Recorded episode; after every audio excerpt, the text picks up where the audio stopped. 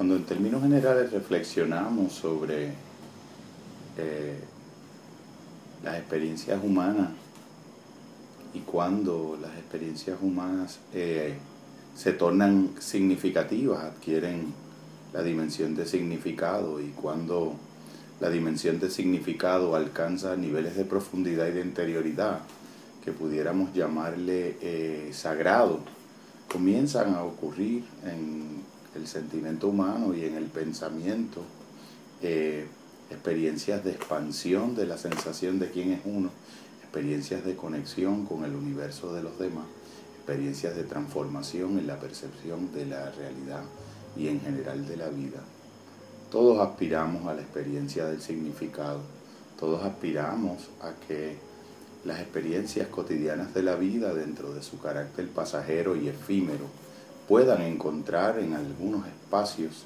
unos elementos comunes, unos elementos convergentes que las tornen altamente significativas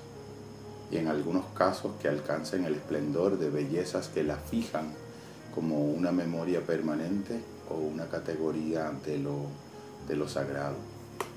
En periodos humanos donde tienden a celebrarse socialmente acontecimientos de alta significación religiosa o, espiritual, una reflexión sobre la posibilidad de la experiencia de lo sagrado en el mundo contemporáneo, la posibilidad de la experiencia o la permanencia de la experiencia de la dimensión de lo sagrado en el terreno de la diversidad, de la diversidad cultural, de la diversidad de creencias, de la diversidad de experiencias humanas, se torna una reflexión importante,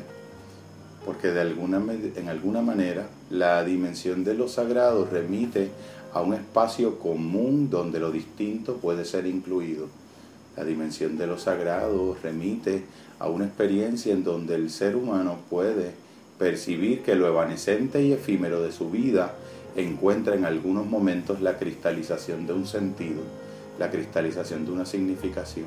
y la experiencia de una verdad. ¿Qué pudiera ser la verdad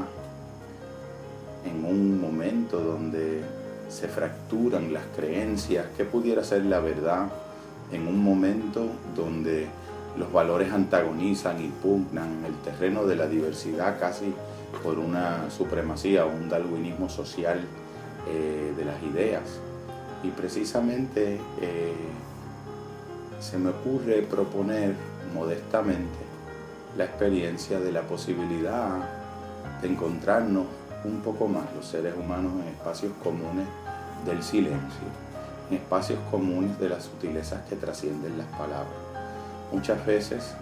eh, la comunidad de propósito que no puede ser alcanzada en la unanimidad de una creencia, puede ser alcanzada en la experiencia del amor, la unanimidad de propósito, de sentido de proyecto, que no puede ser alcanzada en una posición filosófica, puede ser alcanzada en una experiencia de la belleza, en una capacidad de fluir en la textura de una experiencia común, en una capacidad de asombro, en fin, en un deseo de construir vínculo, de construir comunidad, de construir experiencias de trascendencia. Un momento histórico como este, donde a veces los individuos nos vivimos aprisionados en la frontera de un yo que resulta opresivo, en la frontera de un yo que constantemente necesita autoafirmarse, casi de una manera eh, demencial. Los espacios de sosiego, los espacios de solazamiento, donde se distiende el pensamiento, donde el flujo de la conciencia se apacenta, donde los pensamientos versan menos en el antagonismo, en la voluntad de poder, de prevalecer, de tener la razón en algún planteamiento o en otro. Se hace urgente, se hace meritorio, se hace de algún modo eh, inmensamente deseable alcanzar nuevas metáforas del encuentro de lo humano, alcanzar nuevos espacios comunes donde la diversidad pueda converger alcanzar nuevos silencios donde la complicidad pueda aflorar, alcanzar definiciones y experiencias de lo sagrado en donde lo secular pueda tener su participación, en donde pueda tener su participación cualquier contradicción, cualquier espacio que pueda ser incluido, en donde pueda tener voz cualquier diversidad, en donde pueda tener inclusión cualquier marginalidad. Es interesante ver cómo muchas de las experiencias que de algún modo eh, inspiraron a los grandes fundadores de experiencias religiosas, de lo que acabaron siendo experiencias religiosas institucionales, en el fondo fueron unas aspiraciones a la universalidad del encuentro con el otro ser humano, unos esfuerzos titánicos en algunos momentos en la antigüedad de trascender todos los elementos de la lealtad al suelo y a la sangre que de algún modo creaban polaridades, antagonismo, lo que son los otros versus lo que somos nosotros, quienes piensan como yo versus quienes piensan distinto de mí. Muchas veces muchos de los grandes modelos, muchos de los grandes fundadores, como dijera yo en algún poeta, en, algún verso, perdón, eh, muchas veces cada gran fundador de cada experiencia, de algún modo continúa fundando más allá de los espacios instituidos que quienes los instituyeron eh, crearon para otros fines que de algún modo abandonan el propósito principal. Recuerdo unas palabras de Joseph Campbell, un gran estudioso del siglo XX de la mitología comparada, del encuentro de las imágenes y los símbolos de lo sagrado y la búsqueda de la verdad en el espíritu humano desde el hombre prehistórico el arte rupestre hasta el hombre de la posmodernidad, que planteaba en los encuentros teológicos en los espacios diversos eh, de la humanidad, los representantes de las dimensiones místicas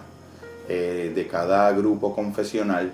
encontraban espacios de convergencia y espacios comunes en la experiencia del silencio y de lo inefable, más que los teólogos que eran los propios de cada grupo confesional. Resaltaba con esto el hecho de todas las experiencias humanas de convergencia, de todas las experiencias humanas de trascendencia,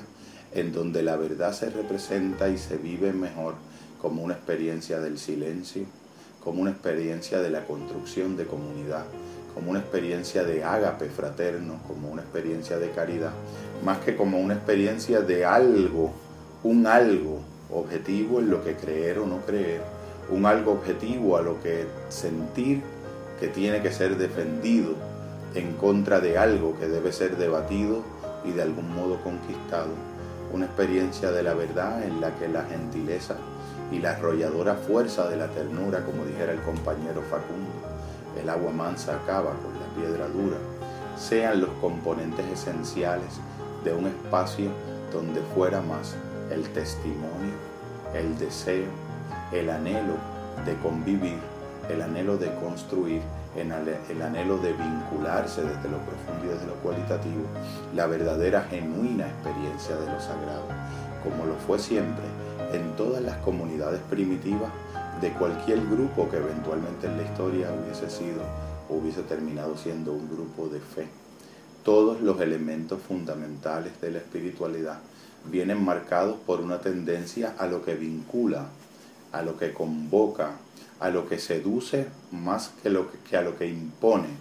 a lo que persuade más que a lo que dirige. Sencillamente algo más parecido a la degustación de un maravilloso poema, a la degustación de una experiencia polifónica o sinfónica del sonido, a la creación de una escultura, en fin,